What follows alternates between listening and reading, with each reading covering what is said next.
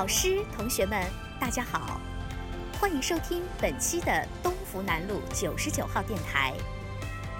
首先，我给大家念一首诗，大家注意听一听，有什么奥妙呢？相逢故校心有诗，约观山海写新词。一曲风雅天远大，中天长虹苍龙会。听出来了吗？它是一首藏头诗，开头的字连在一起是“相约一中”，诗尾连在一起是“诗词大会”。中央电视台《中国诗词大会》自播出之后，就引发了全社会对中华传统文化的热爱和追随。文化兴，国运兴；文化强，民族强。而在中国诗词大会这个充满诗意的舞台上，也让我们有了自己的文化偶像。今天，我们就请到了这位偶像做客电台。他是谁呢？他君子怀忧去，谦恭礼乐才，精心皆实践，书史尽通该。他是中国诗词大会第五季总冠军，同时也是中国成语大会第二季总冠军，中国汉字听写大会第三季成人组总冠军。他就是彭敏。彭敏老师您好，欢迎您来到厦门，欢迎您做客东福南路九十九号电台。刘老师好，厦门一中的老师同学们大家好，我是彭明。非常荣幸能够这么近距离的接触我的偶像彭明老师。在第五季的中国诗词大会上，也让我们认识到了一位来自厦门的女生，气质美如兰，才华富比仙。她就是来自我们厦门一中初中二零一八级九班，也就是现在新初三的学生杨新贝。新贝你好，老师同学们大家好，我是新贝。今天见到彭敏老师和新贝，顿时让我有了一种胸怀文墨怀若谷，腹有诗书气自华的感慨。通过中国诗词大会。我想，彭敏老师和新贝现在都已经拥有了很多自己的粉丝啊，呃，特别是彭敏老师，我们都很佩服您在比赛中的表现。您参加了这么多重量级的文化赛事，觉得最大的收获是什么呢？其实从小到大，我都生活的特别的封闭，不管是在学校还是工作了之后。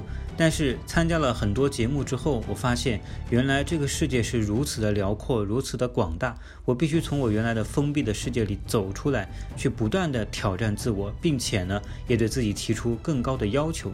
这是节目给我带来的最大的收获。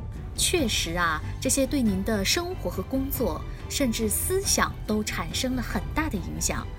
我们也很想了解，您是从什么时候开始意识到自己对诗词有兴趣和天赋的呢？我对诗词开始感兴趣呢，大概是在小学四五年级的时候。当然，我并不认为自己在诗词方面有天赋哈，而且我也觉得诗词其实不需要天赋，热爱就可以。这跟很多文科的专业都是一样的，不像理科壁垒那么高哈。那么，其实为什么会喜欢诗词呢？也跟我小的时候成长环境分不开。其实小的时候我也很想成为一个钢琴家呀，一个小提琴家呀，对不对？但是我们乡下真的没有这种条件啊，没有足够的这个实力来支撑这样一种憧憬和热爱，所以呢，呃，喜欢诗词，喜欢文学，喜欢读书，就成了我一个这个没有选择的一个选择了。因为只要你在书桌前能够坐得住，只要你能够找到几本破书来读，那么你都可以喜欢诗词，都可以去成为一个文学爱好者。我们在读的高中生来说，能够迈进北大这座顶级名校的大门，已经足够令人羡慕了。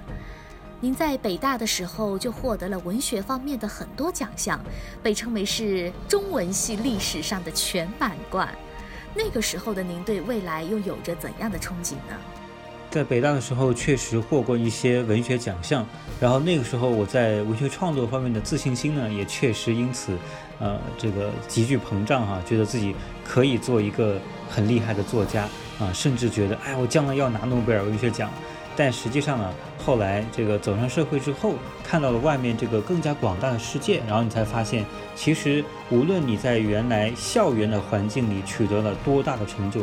啊，其实都只是一亩三分地而已。如果你把眼光放得更长远，放得更辽阔和远大一点，你会发现，外面世界才是我们的主战场。只有在外面这个辽阔的世界能够呃拥有自己一席之地，那么你才能够真正成为一个领域的强者。您带着成语大会和汉字听写大会总冠军的光环，参加诗词大会的比赛，会有压力吗？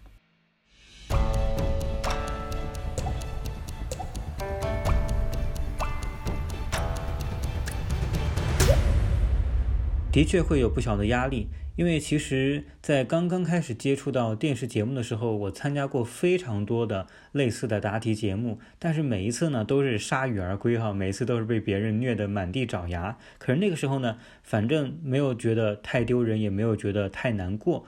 呃！但是自从后来这个拿了成语大会和汉字听写大会冠军之后，就感觉似乎自己从一个光脚的变成一个穿鞋的了。然后再次遭遇失败和挫折的时候，就会觉得好像心里头就有点这个吃不住劲儿了。所以呢，呃，在诗词大会两次拿亚军，对我来讲其实是一个蛮伤痛的体验的。不过虽然如此哈，但我仍然觉得。不管你过往取得了多大的成就，你仍然应该走出你的舒适区，敢于从零开始，重新出发。只有这样一种勇气，才能才能够支撑你越走越远。如果我们拿了一次一百分，我们就躺在这张考卷上睡大觉的话，那么终有一天你醒来之后，你会发现，天哪，你已经比别人落后的太多了。走出舒适区，做生活的强者，这是非常激励人心的话。其实您在中国诗词大会的舞台上两次获得亚军，我们已经觉得很厉害、很佩服您了。为什么您还要坚持参赛，直到重获冠军呢？呃，网上有一句话说的很好啊，他说，呃，亚军是离成功最近的失败者啊，甚至可以说是比是比第三名还要惨的一个失败者哈。所以两次在诗词大会拿亚军，其实我觉得有一种感觉，就是你抢红包的时候，对吧？错过了几个亿那种感觉哈，那么为什么后来这个还要坚持参赛呢？其实是因为第四季的时候我就没有去嘛，因为当时心灰意冷，觉得自己哪怕再去，肯定也不会取得更好的成绩嘛。但是最后没去，我发现我不去比去了拿一个亚军回来那个心情还要难受，因为去了拿亚军那是你努力了、尽力了，但是失败了，没办法，对吧？尽了人事，但是天命如此。可是你不去呢，那叫做你失败到不敢再努力了，你已经完全被击垮了。所以呢，正是因为发现了这一点，我第五季呢又重整旗鼓，又重新去了啊。然后，然后我也做好了充分的心理建设和心理准备，就算是再拿一个亚军，甚至连亚军都拿不到，我觉得都是可以接受的。因为人生就是在不断的挑战当中，既面临风险。然后又拥抱机遇嘛，所以呢，我们要永远敢于走出这个舒适区，去挑战自我，让自己承受压力也变得更好。不经一番寒彻骨，怎得梅花扑鼻香？这是我对您经历的感受。未来的您还有什么规划和安排吗？我觉得拿到了诗词大会的冠军之后，我人生的某一个阶段就算是结束了。呃，我可以这个专心来规划一下未来，继续往前走了。那我想呢，我首先要做好自己的本职工作，因为我非常热爱这份工作。啊，其次呢，就是我要继续提升自己，通过不断的阅读来让自己变得更丰富、更渊博。当然，更重要的是，我要不断的增加、提高我的产出，因为作为一个文学青年，作为一个作家。啊，我这个写作量实在实在是有点对不起观众哈。我希望在若干年之后，当大家啊，如果说大家还能记得我的话，那么大家记得的应该是彭敏是一个作家，而不再是一个文化节目的选手了。这是我未来想要做的事情。谢谢彭敏老师的分享，让我们受益良多。我们也期待您的未来能够心如所愿，散发更多的光芒。好的，下面呢，我们也来了解一下新贝的经历。新贝，听老师们说，你在参加中国诗词大会节目录制的近一个月时间里，不仅成绩没有下滑，还考出了学科班级第一的好成绩。我想啊，很多同学都想知道你是怎么做到的。首先呢，我觉得提升自己的学习效率是最主要的一件事。当然，上课认真听讲也是必不可少的环节。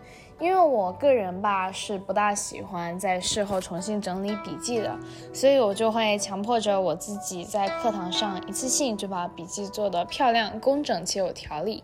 这样复习起来的话，也会觉得嗯是蛮有成就感的，也挺赏心悦目的吧。其实，在诗词大会期间，也有就是录制到凌晨，但是回来还会复习一下《水浒传》啊这样子的。我个人非常喜欢用电板，就是因为我觉得电板可以碎片化的利用起我的时间。比如说在食堂等餐的时候啊，就可以拿着电板刷几道题目。我觉得这也是节约时间的一个非常好的方式。你参加完中国诗词大会的比赛之后，觉得自己的生活和学习发生了什么样的变化吗？因为诗词大会是比较封闭、比较沉静的一段时间吧，那时候其实就大家都张口闭口就突然对起诗来了，也因为自己储备量的问题，经常在诗词接龙的时候出现一些小尴尬啊什么的。不过后来就慢慢的好起来了。其实刚回来的时候没有太适应。嗯，回到学习，回到学校的生活，但是呢，我觉得诗词大会带给我最大的变化就是我更能发现生活的美了吧，也更会去注意身边的景色，用诗意的目光去发现生活的美好。新贝除了学习成绩好，精通古诗词，还是一个文艺之星。你平常是怎么平衡学业和自己的爱好的呢？曾经也有过学业和爱好不大平衡的情况，因为我在数学学科方面有一些劣势，然后之前也因此爆发过一些矛盾和冲突，然后挺长一段时间没有去看书啊，或者是这样子的。嗯，首先呢，我觉得就是在学业和爱好之间肯定是学习第一嘛。那其次的话，我觉得爱好不仅仅有放松自己的作用，其实有一些爱好也可以助长自己的学习能力呀。还有就是学校的社团，我觉得是一个非常好的可以享受自己的爱好和大家分享自己爱好的地方。比如说我就是彩虹合唱团的一员，然后也在语言表演艺术团里面，可以和嗯同一个社团的朋友们一起分享、一起交流，我觉得也是一件很好的事情。特别感谢彭敏老师和新贝做客东福南路九十九号电台。我相信，通过我们今天的对话，不仅陪伴大家度过了一段美好的时光，也让我们更加坚定了对中国诗词和传统文化的自信。在节目的最后，彭敏老师和新贝能送一句诗给我们全体师生吗？呃，在节目的最后，我想用孩子的几句诗来送给大家，就是我们非常熟悉的“面朝大海，春暖花开”啊。陌生人，我也为你祝福，愿你有一个灿烂的前程，愿你有情人终成眷属，愿你在尘世获得幸福。谢谢大家。恰同学少年风华正茂，书生意气挥斥方遒。祝同学们都能够乘风破浪，扬帆起航。真是好诗句啊！再次谢谢两位。呃，彭明老师呢也特别签名赠送了他的励志散文集《被嘲笑过的梦想》，总有一天会让你闪闪发光，以及在二零一九年出版的《诗词大会飞花令》的一系列书籍。欢迎老师和同学们到图书馆借阅。好了，我们今天的节目到这里就结束了，感谢大家的聆听，我们下期节目。再见。